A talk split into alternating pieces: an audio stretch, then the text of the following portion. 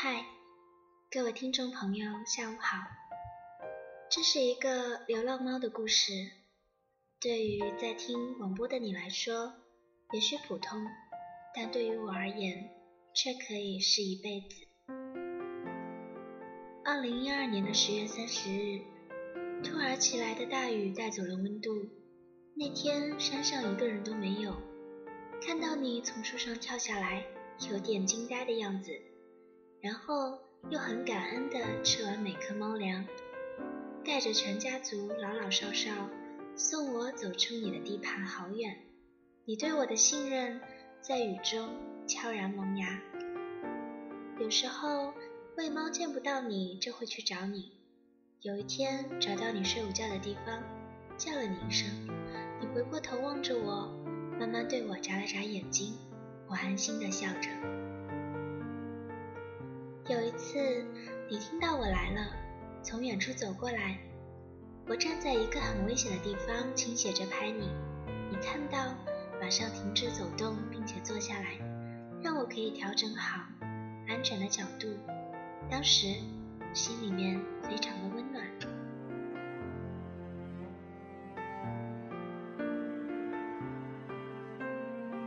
有一次抱起你，闻了闻你的毛发，有一种特别的味道。像森林，多日来接触，你亲人的性格使我想为你找一个家。问了你三次，帮你找个家，离开这里，不用风吹雨淋，好吗？你一直看着我，轻轻回应了一声。我高兴地对你说：“让我拍下你可爱的一面吧。”你开始在地上打滚，甚至翻开肚皮，调皮的想和我玩，让我拍到了许多可爱的照片。我的脑海里，你的领养帖已经基本成型，心中很高兴。从此以后，你不用再流浪了。拍完你可爱照片后的第二天。你带来一只猫让我认识，并带我去看你们在山上的家。后知后觉的我恍然大悟，原来你在这里有女朋友，你们有一个家。每次你都会让它先吃完，你再过去吃。不管是罐头还是猫粮，你一直都这么体贴。为你找家的念头被你们一点一滴的感动中融化了。那天。我带着欣慰的笑容离开，因为你告诉我，你不愿意独自离开，你有爱的人，你们有一个看起来温暖的家，你们彼此依靠在一起就是幸福，你愿意为他流浪，想让你们的生活更健康，定下日期为你女朋友绝育，并告诉了你们，当那天去到你们的地方时。唯独你们俩迟迟没有出现，我想，也许是天意，你们想生下自己的孩子。当时心中对你许下承诺，就这样吧，放心，生下的孩子我们一起照顾。我们的关系越来越亲密，知道你要养家不容易，每次去山上都会留下最后一个罐头给你们，每每看着你们开心大口的吃着。这是我最大的幸福。每次离开前都会笑着说：“乖，明天见。”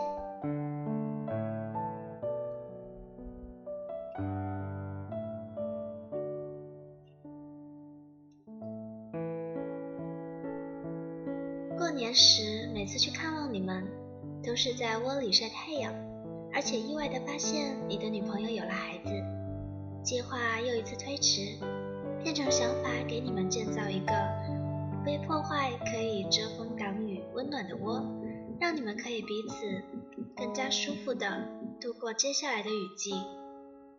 过年以后，各种事情开始忙起来，上山的时间变得少而珍贵。每次都很珍惜与你们在一起的时光，每次没去山上，都会打电话向阿姨询问你们的情况，心中挂念着。即使偶尔不见面，每次上山都心急的喂完其他猫，赶到你们所在的地方。喜欢见到相亲相爱的你们，笑着对你们说：“宝宝也要像你们这样可爱亲人，记得要跟他们说，不要害怕我哦。”二零一三年三月二十三日晚上，地球一小时，阿姨打电话给我。清晨的时候，熟悉你的清洁工人在路边发现了你的尸体，被车压过。我再三向阿姨确认，她所说的就是你。最后挂掉了电话。时间停止了，心里有一块属于你的地方，开始下雨。那夜，这座城市下起暴雨，心痛的无法呼吸，一直跟你说对不起。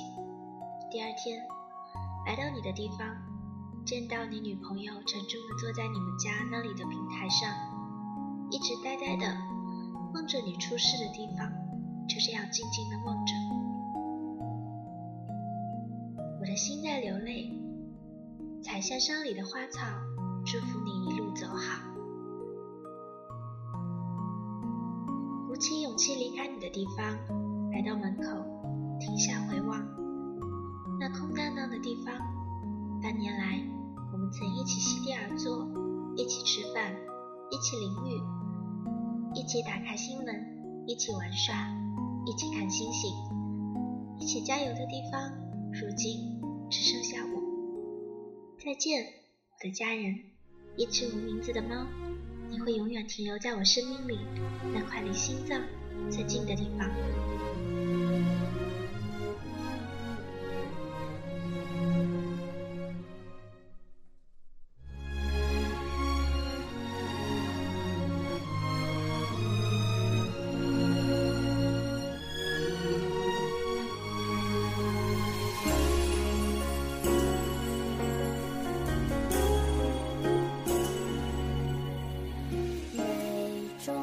色彩都应该盛开别让阳光背后只剩下黑白。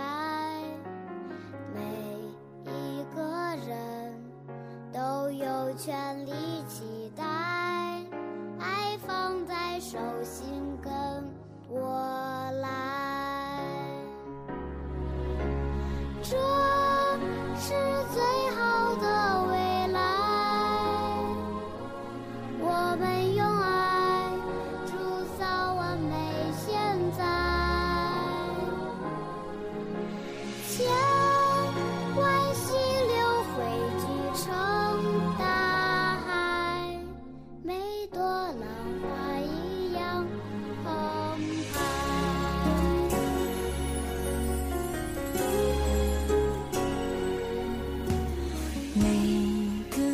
想